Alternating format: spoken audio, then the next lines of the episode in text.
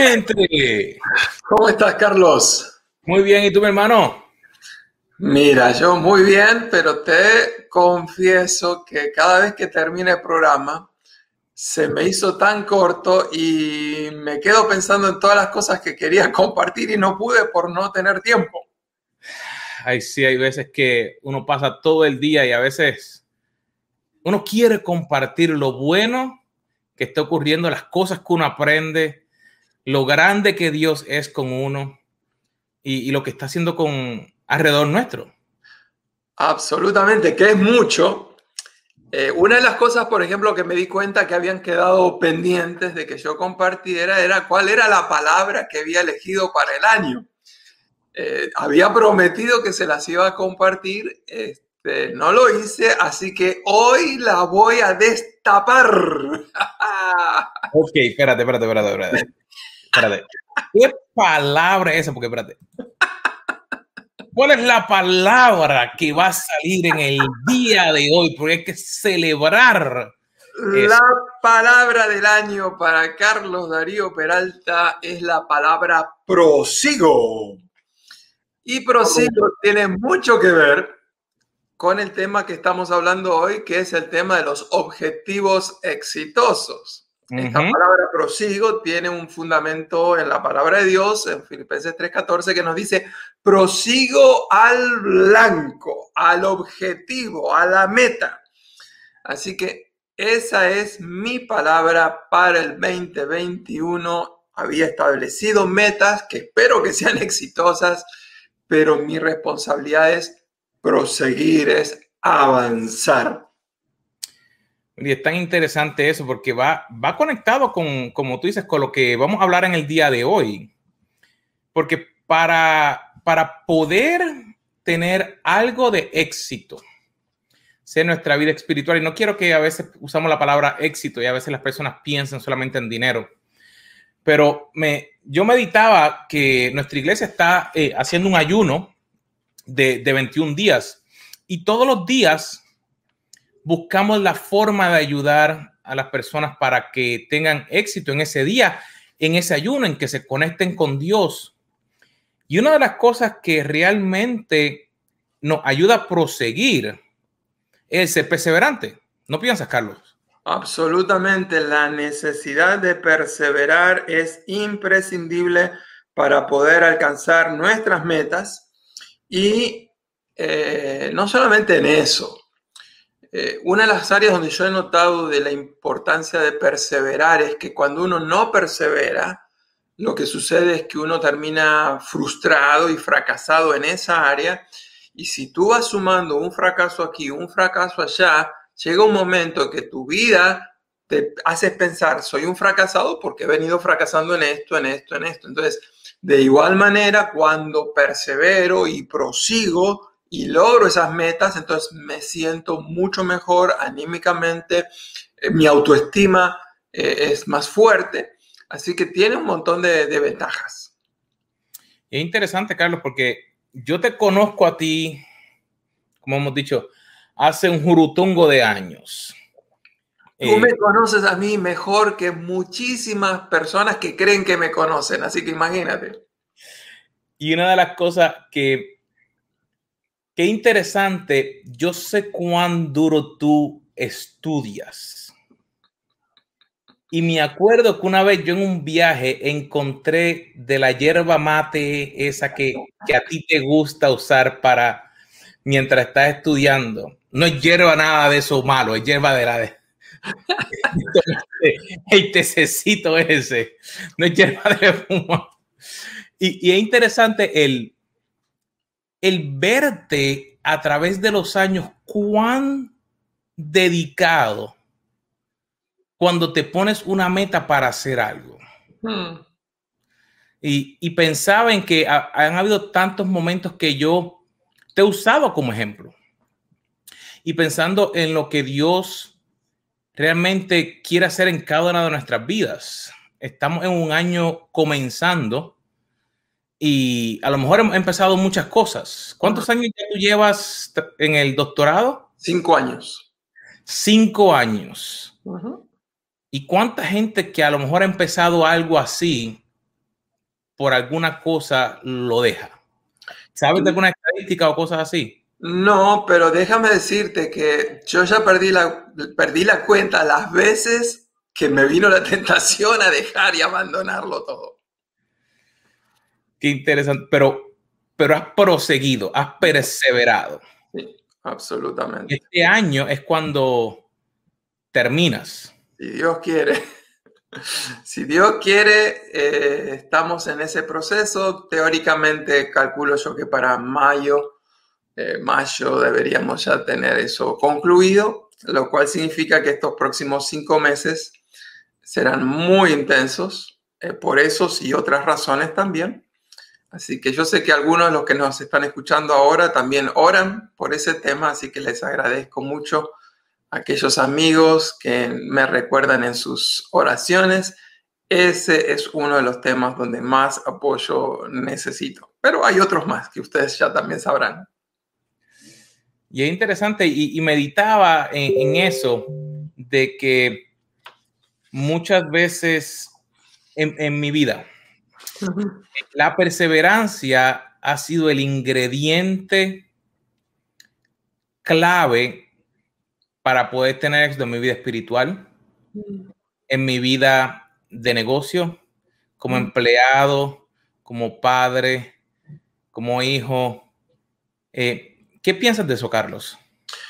Eh, sí, en esos roles es importantísimo, pero también cuando uno está ya en posiciones de liderazgo como las que tú ocupas, como empresario, como el administrador de tu propia empresa, em, como uno no le rinde cuenta a otras personas eh, es más fácil abandonarlo todo cuando uno está desanimado. Sin embargo, yo creo que eh, algún día tendremos que contar algunos ejemplos de cómo tú vez tras vez eh, has perseverado, te has levantado. Así que en, diferentes maneras yo he perseverado en algunas cosas, tú has perseverado en la otra. Y esto de la palabra, ¿no? Prosigo, persevero en los objetivos que nos hemos trazado va a ser incuestionablemente una de las claves para que el 2021 eh, deje un legado, no solamente en tu vida, en tu empresa, en tu negocio, en tu matrimonio, sino también en tus hijos, en el ministerio en el cual tú estás involucrado. Así que les estamos animando desde enero. Decidan este año proseguir, perseverar. Y estamos hablando también de las metas y los objetivos eh, exitosos Recuerden que precisamente una meta es establecer a dónde quiero llegar, cuáles son los resultados que quiero obtener, cuál es el fin, cuál es el objetivo, cuál es la meta. Y una vez que los establezco, prosigo, avanzo, persevero. Y, Carlos, si, si, vamos un poquito más en detalle en eso, eh, mencionaste algo que, que, quisiera llegar por ejemplo, siempre a veces no es que específicamente nos dividamos de esa manera, pero eh, tenemos una, una área de experiencia y, y quisiera eh, que tocaras un poquito un líder que está trabajando con personas, digamos un pastor, un líder de, de ministerio, que a veces no pensamos que es parecido, pero ¿Cómo conecta esa situación de esa perseverancia con, lo que tiene que hacer día a día cuando no tiene nada de apoyo? Bueno, es verdad que a veces no tenemos apoyo, pero también es verdad que nosotros somos responsables por buscarnos ese apoyo. Así que les animo a que aunque no tengas un apoyo natural, tú te encargues de poder buscar gente que te apoye, que te anime, que camine contigo. Eh, generalmente le reconectamos a la gente de que sea gente que tenga experiencia, gente de mucha confianza, gente que haya demostrado que tiene interés en tu progreso. Pero definitivamente, todos nosotros, no importa cuán alto o cuán bajo estés, todos necesitamos alguien que pueda animarnos. Y, y yo pensaba que, por ejemplo, es bien parecido con la vida de, digamos, de un, de un, esposo, de una esposa. Mm. Porque aunque tú tienes tu esposo o tu esposa cerca de ti, pero para tú proseguir en el camino, tú tienes que buscar, como dijiste primero, establecer la meta y poder seguir buscando la ayuda necesaria para poder lograr esa meta, para poder seguir teniendo éxito en tu, matrimonio. Hmm. Déjame que te cuente una historia. Eh, una vez hablando con mi hijo mayor, Esteban, eh, se estaba a punto de casar y él me dijo, papá, dame un consejo. Y me dio risa porque básicamente lo que él me estaba diciendo, yo sé que tú pudieras darme 100 consejos para mi matrimonio. Y realmente me puso en, en aprieto, cómo dar un solo consejo para alguien que piensa casarse. Pero inmediatamente yo creo que el Señor lo puso en mi corazón ese consejo y le dije, hijo mío, mi consejo es el siguiente. Es toma 10 clases de consejería prematrimonial y 30 años de consejería postmatrimonial. Él me quedó mirando como diciendo, ¿cómo es eso de 30 años de consejería postmatrimonial? Y dije, bueno, lo que sucede es que yo llevo 30 años de casados y en estos 30 años siempre he necesitado gente que esté ayudándome, acompañándome, aconsejándome. Si tuviera 50 años de casados, te diría 50 años de consejería postmatrimonial. Así que eh, el ejemplo es el siguiente. ¿Qué auto, qué automóvil, qué carro necesita más mantenimiento? El auto que sale con cero kilómetros, cero millas del concesionario o del dealer o el auto que tiene 350 mil kilómetros, 250 mil millas. Obviamente el auto que tiene más desgaste necesita más mantenimiento. Lo mismo sucede en el matrimonio. En el matrimonio, nuestra primera fuente de recargar la energía, de alegrarnos, de acompañarnos, de apoyarnos, debe ser nuestro cónyuge. Pero de igual manera, a medida que va pasando el tiempo, estamos tan entretenidos con las cosas de la vida que no nos damos cuenta de que necesitamos trabajar, eh, mantener, hacerle la puesta a punto, el tune-up al matrimonio para que esté siempre eh, verde, siempre refrescante, siempre en abundancia. Y, es, y es tan interesante eso que tú mencionas, porque a veces no nos damos cuenta que estamos teniendo problemas a lo mejor afuera, en el trabajo, en otros lugares, nos damos cuenta que a lo mejor esa ayuda que tendríamos que enfocarnos, que está al lado nuestro, no nos estamos dando cuenta de ello. No estamos poniendo también metas para que ese matrimonio tenga un éxito. Y no perseveramos en eso y pensamos que ay, no, no, no valdría la pena, esa persona no, no, no ayuda, no hace. Eh, ¿qué, qué, qué, tú has escuchado de eso, Carlos, a través de los años? Y, eh, el tema de matrimonio, divorcio, recasamiento es un tema que está en boga, es de mucha actualidad, especialmente porque eh, el coronavirus nos obligó a estar mucho más encerrados. Así que matrimonios que tenían problemas, pero cada uno estaba por su lado, trabajando ocho horas por el otro lado, venían a las cinco o seis de la tarde, nada más compartían tres horas juntos, eh, ni se daban cuenta que solamente se estaban tolerando, pero no había problema. De repente ahora hay que estar las 24 horas del día juntos y eso ha creado un nivel de fricción increíble. Ayer mismo precisamente me pidieron este, un matrimonio, los dos son divorciados, se quieren recasar y me están pidiendo coaching eh, en esa área. Y entonces empecé a revisar algunos de mis apuntes, mis notas, mis materiales. Y me di cuenta, el problema es que nosotros queremos salir adelante en la vida sin invertir. Este, en, el, en, el, matrimonio no hay manera de que nos vaya bien si no estamos dispuestos a invertir, a crecer, a desarrollar. Y una de las herramientas que estuve preparando para compartir con este matrimonio era 20 preguntas que deben hacer antes de decidir si te amaré por el resto de mi vida. 20 preguntas que les va a ayudar a ellos para evaluar si se van a lanzar en esta aventura de volver a casarse. Así que quizás este, algún día podamos compartir alguna de esas preguntas con nuestra audiencia de café con los Carlos. Y, y es súper importante el reconocer que el éxito que vamos a tener en nuestra vida tiene que ser un éxito integral. Hmm. Porque si no, lo que nos ocurre es que tratamos de tener balance, pero estamos desbalanceados. Hmm y hay mucho de un lado y hay mucho del otro. No estamos hablando de que no hay nadie perfecto, todo el tiempo estamos en un proceso de aprender, de crecer.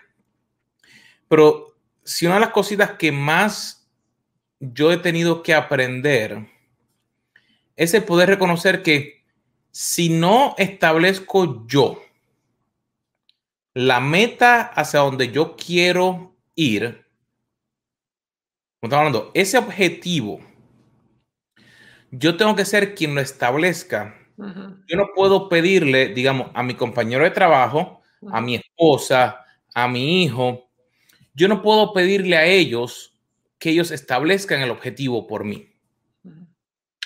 Ellos pueden ayudarme a yo poder lograr ese objetivo.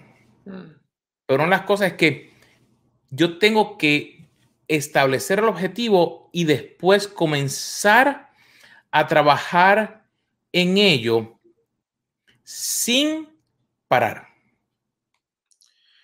Y aún eh, algo bien elemental, pero que me parece que es importantísimo, es que estamos empezando el año y uno debiera por lo menos proponerse un objetivo exitoso para cada una de las áreas y roles de nuestra vida. Es decir, por lo menos un objetivo para nuestra relación matrimonial, por lo menos un objetivo que quiera alcanzar para fin de año en el tema de finanzas, un objetivo que quisiera alcanzar en cuanto a mi desarrollo personal, mi crecimiento personal, un objetivo que quisiera alcanzar a nivel relaciones familiares, un objetivo que quisiera alcanzar si estoy en un ministerio, en una iglesia, un objetivo que quiero alcanzar en mi empresa. Es decir, tenemos que determinar esos objetivos y como dijimos anteriormente, una vez que los tenemos, avanzar, proseguir, perseverar.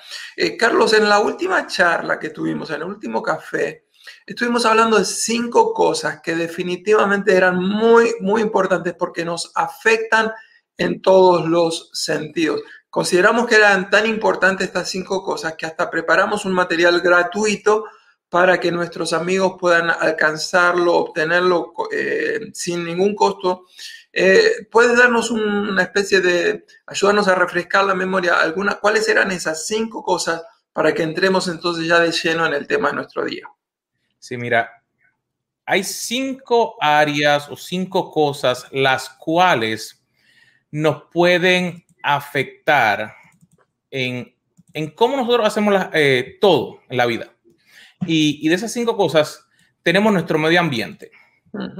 Tenemos lo que está a nuestro alrededor, lo que está cerca de nosotros, tenemos eventos que pueden eh, ocurrir y que nosotros podemos eh, ser afectados, tenemos lo que sabemos, el conocimiento que, que tenemos, tenemos también los resultados o lo que hemos podido lograr. Y el último, no porque sea menos importante, es los sueños que a lo mejor yo puedo tener o los sueños que otra persona puede tener y que está tratando de ponerlos sobre nosotros.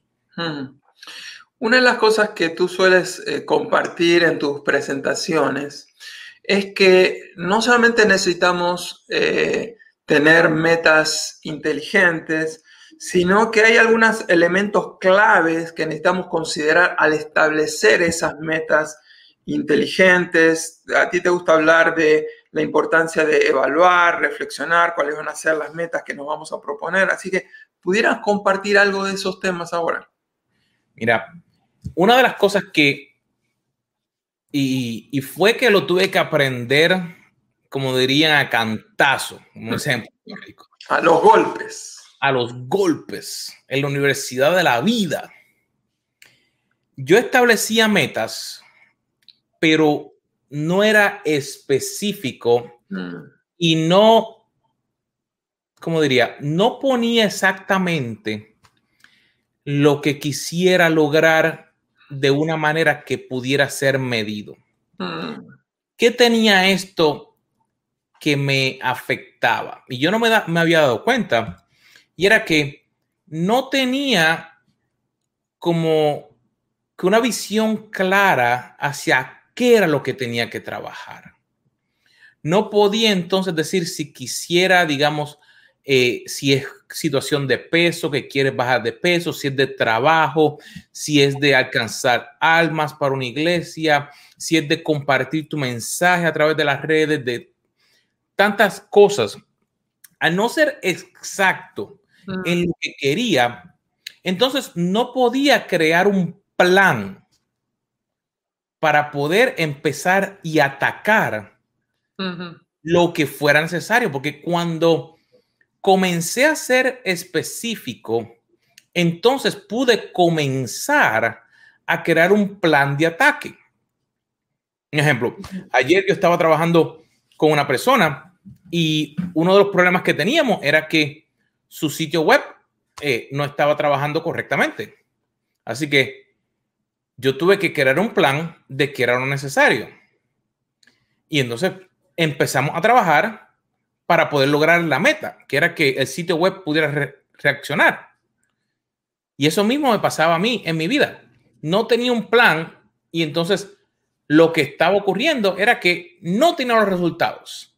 Hacía muchas cosas, estaba bien ocupado, pero no tenía resultados.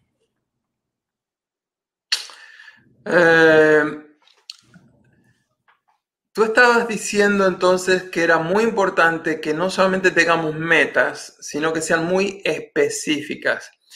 Y me parece que eso me hace pensar en que, por ejemplo, si yo digo, bueno, una de mis metas es estar mejor económicamente cuando termine el año.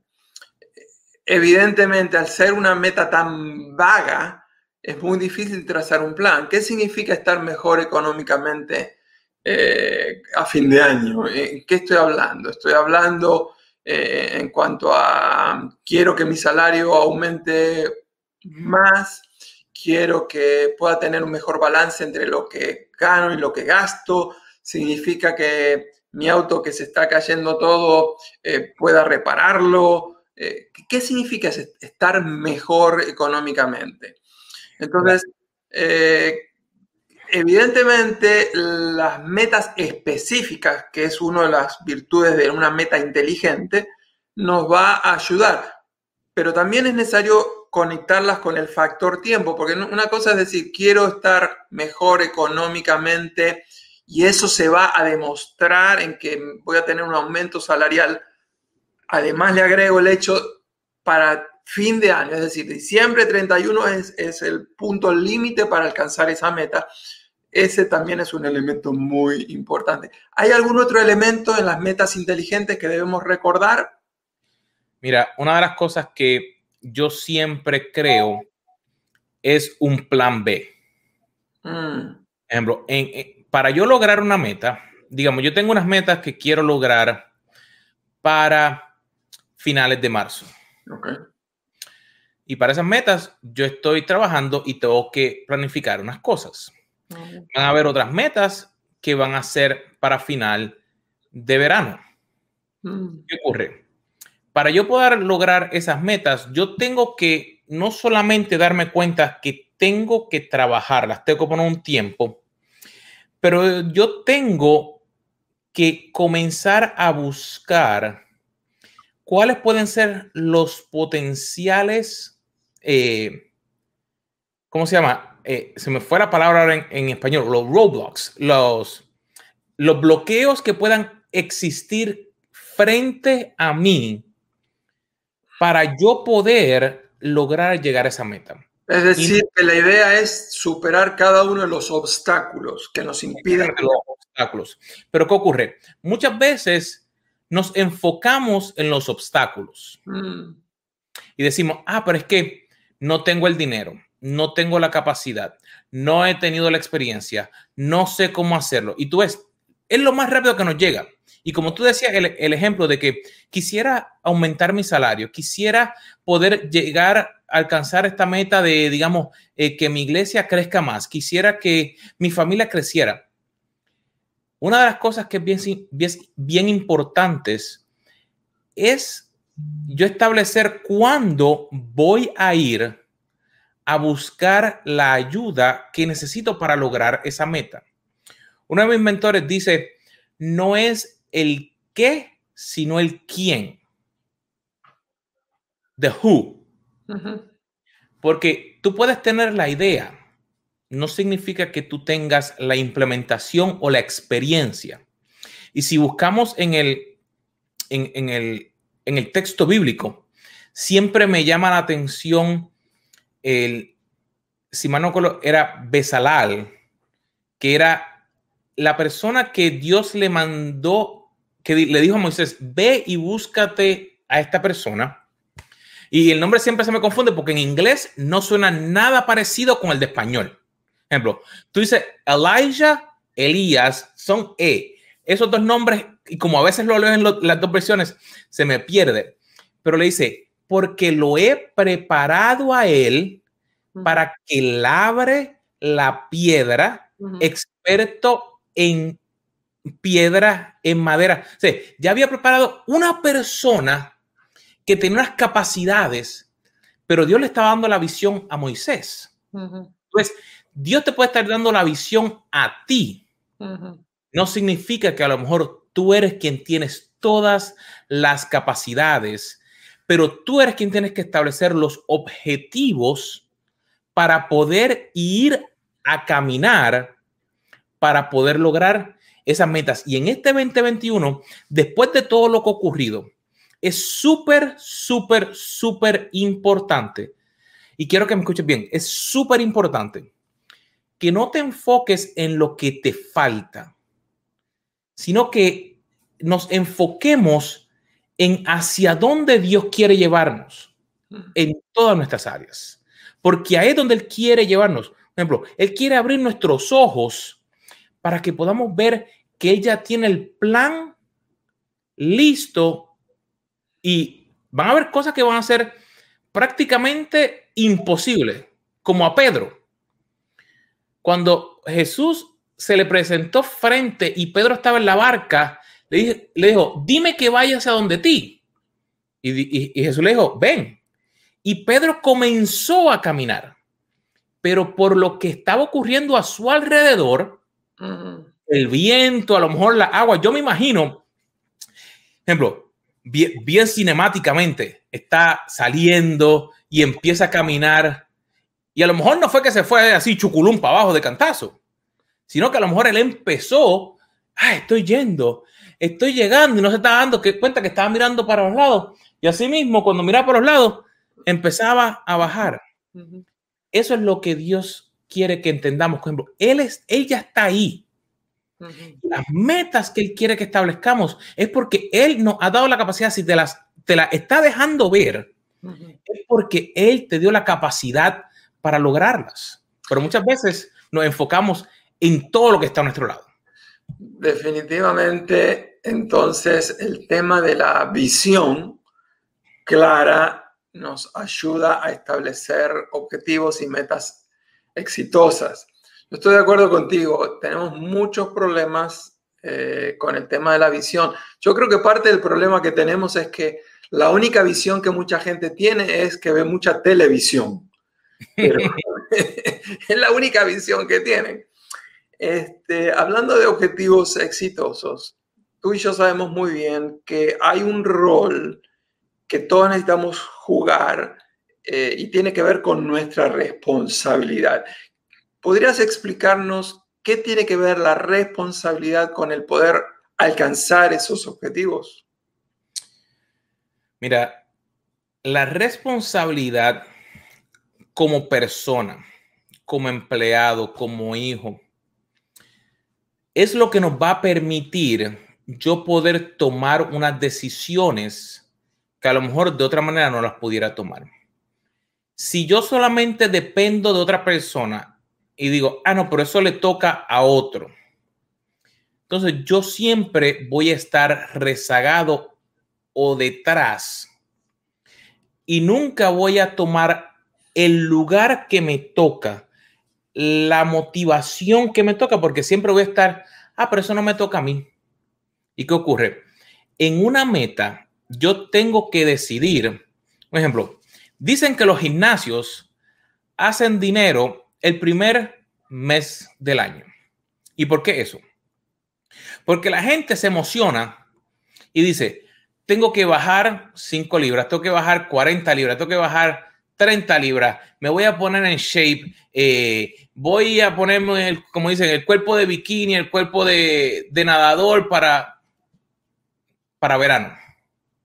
Pero no toman la responsabilidad de poder decir, me tengo que levantar temprano, tengo que hacer unos cambios. Y eso también nos ocurre en nuestra vida personal, en nuestra vida de negocio.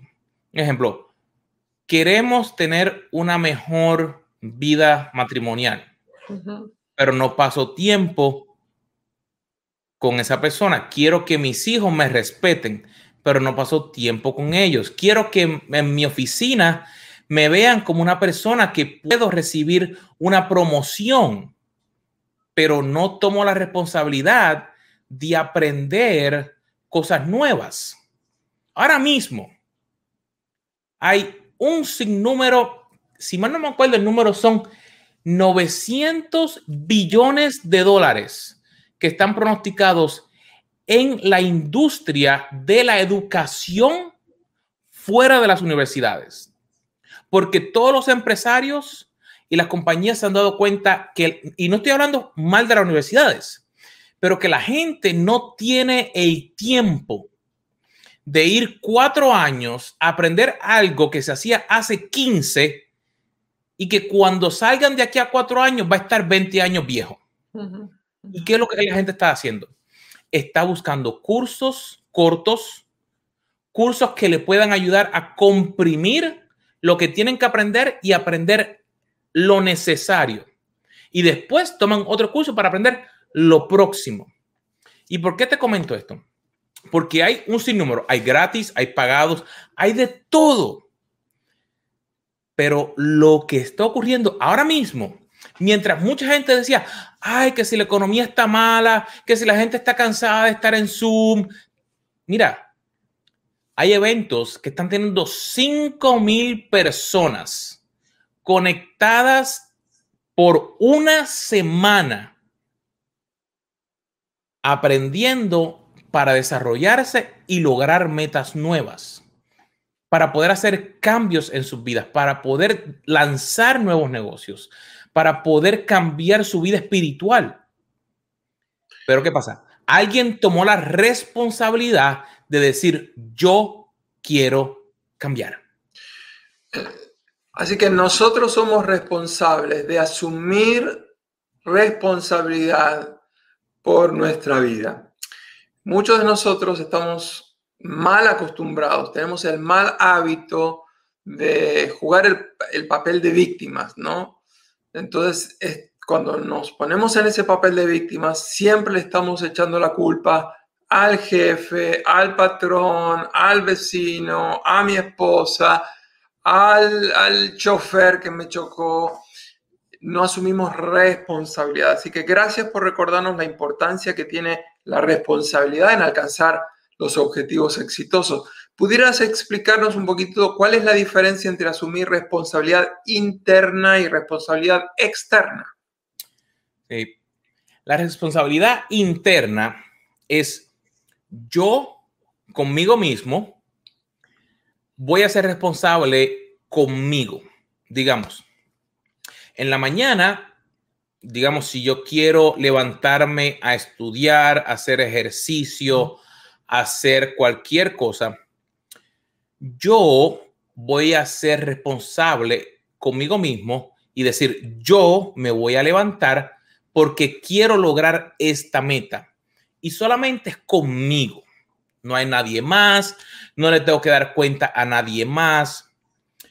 ¿Qué ocurre? Hay muchas veces que nuestra fuerza de voluntad nos ayuda, pero llegan momentos que es difícil el poder levantarnos o de poder hacer algo sin el apoyo de alguien más.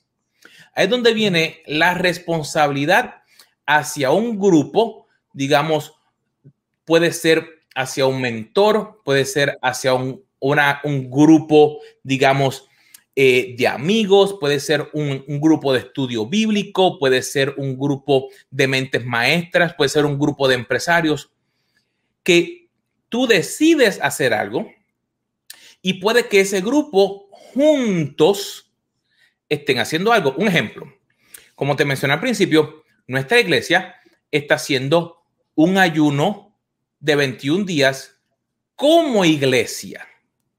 Entonces, como iglesia, estamos unos con los otros apoyándonos. No, ah, tú no pudiste, ah, perdido. No, ayudando y apoyándonos. ¿Y qué hacemos? Todas las mañanas a las siete y media tenemos una sesión virtual donde conectamos por unos minutitos para empezar el día, para apoyarnos, para continuar. Tú ves, eso es, eso es responsabilidad externa. Por ejemplo, no puedo tener responsabilidad externa si no tengo responsabilidad interna. Yo tengo que ser responsable conmigo mismo para yo entonces poder, yo no puedo dar lo que no tengo. Si no tengo yo responsabilidad, no puedo pedirle a otro que la tenga, porque se va a dar cuenta y dice, pero espérate, tú dijiste que iba a ir al gimnasio, pero tú eres el primero que no vas. O tú dijiste que tenemos que llegar temprano a la oficina y tú no llegas temprano a la oficina. O te ibas a conectar temprano a la reunión de Zoom, pero tú, eres, tú llegas 15 minutos tarde. Tú ves, tiene que haber una responsabilidad interna porque eso es lo que te hace que tú puedas establecer entonces unos objetivos exitosos y no te dejes creer la mentira de que los latinos siempre tenemos que llegar tarde, que no podemos hacer las cosas como los demás. No, no, no, no, no. eso es mentira. Yo conozco gente responsable que llega temprano, que hace las cosas correctas. Es tu decisión y mi decisión de poder hacer lo correcto para poder tener victoria. Carlos, gracias por mencionar eso tan concreto y específicamente. La verdad es que yo creo que ni tú podrías ser mi amigo, ni yo podría ser tu amigo si no fuéramos responsables el uno del otro. Este, eh, la verdad es que cuando uno es responsable, eh, nos transforma que para la otra persona somos personas confiables. Entonces, cuando tenés un amigo que es confiable, puedes descansar, puedes depender de él. Este, así que gracias por ser mi amigo responsable. Eh, estamos terminando nuestro tema, habría tanto, realmente estamos recién tocando la superficie del tema. Eh, cuando hablamos de objetivos, siempre nos gusta terminar con un desafío, un reto que queremos hacer a las personas. Así que hoy no vamos a hacer la excepción Compártenos cuál es entonces el desafío que nos queda para todos y para mí en primer lugar. Mira, mi desafío, y lo voy a hacer bien sencillito. Quisiera que tomaras una hoja de papel y que en esa hoja de papel escribas tres cosas que van a ser áreas o metas, las cuales tú quieres enfocarte este año. Y quiero que la compartas y que nos marques en las redes sociales. Tres cositas. No te dije que tenga el plan hecho, no te dije que sepas cómo lograrlas, no te dije que tenga el dinero para lograrlas, no, no. Tres cosas que tú quisieras poder lograr. Y cuando la, la postees, lo que vamos a hacer es que nos vamos a apoyar los unos a los otros para poder entonces comunicar, orar y ser ese grupo de responsabilidad externa que todos necesitamos. Mm. Pero como mencioné, comienza contigo. Comienza contigo con tomar la decisión de qué es lo que quieres lograr. ¿Cuáles son esos objetivos que tú quieres poder lograr en este 2021. Si no estás claro, no vas a poder comenzar a hacer nada más. Así que el primer paso es definir cuáles son. Y al definir cuáles son, entonces podemos ir a otros pasos que podemos definir en otras sesiones porque no tenemos tiempo en el día de hoy. Pero al tú hacer eso mentalmente, número uno, lo sacas de aquí y lo tienes visible. Pero la segunda cosa de este reto es que quiero que lo traigas ante la presencia de Dios y le seas honesto a Dios. Hay cosas que a lo mejor tú pudieras lograr. Hay cosas que a lo mejor tú dices, Dios, no sé ni cómo, por dónde voy a empezar.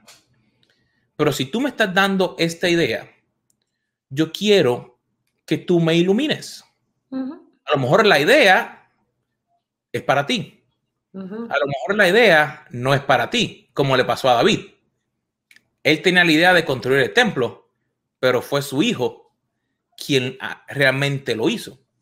Así que no sabemos qué es lo que Dios tiene para cada uno de nosotros, pero Él tiene un plan.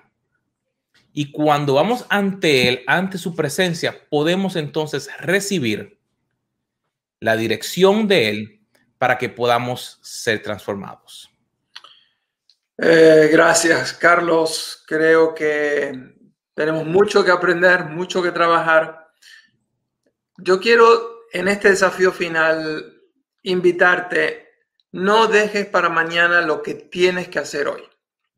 Eso significa que hoy corta la televisión, corta el Facebook, corta el Instagram. Hoy dedícale tiempo para llevar adelante este desafío que se nos acaba de presentar hoy mismo. Si todavía no están claras tus metas para el 2021, toma tiempo, por lo menos una hora, para orar, para pensar los roles que tienes, las áreas de tu vida y una área que quieres eh, alcanzar, una meta que quieres alcanzar en cada área. Estamos Concluyendo, eh, tenemos la oferta. Oferta irresistible. Nadie se la puede perder. 2021 necesitamos una agenda, el calendario, la agenda del líder cristiano y tú tienes que conseguirla. Realmente, eh, después de años de trabajo, como si es la primera vez que nos has escuchado, hemos buscado formas de cómo mantenernos organizados, efectivos y todo, como dirán, todo el research, todos los años de experiencia lo hemos puesto aquí. Así que si vas aquí a caféconloscarlos.com diagonal agenda, puedes ver solamente lo que estamos haciendo es cubriendo eh, el costo de, lo que está, porque queremos poder eh, bendecirte y que todo lo que tengas, la idea es que puedas tener un recurso que lo puedas utilizar digitalmente en tus plataformas para que puedas tener el éxito que sabemos que tú puedes tener en tu negocio, en tu vida espiritual y en todo lo demás. Así que... Eh, y una vez que la uses, no tengo la menor duda, vas a querer que tus amigos, tus familiares también la tengan. Les va a ayudar a enfocarse para poder lograr no la televisión, sino la visión con las metas y los objetivos exitosos que todos necesitamos y anhelamos en el 2021.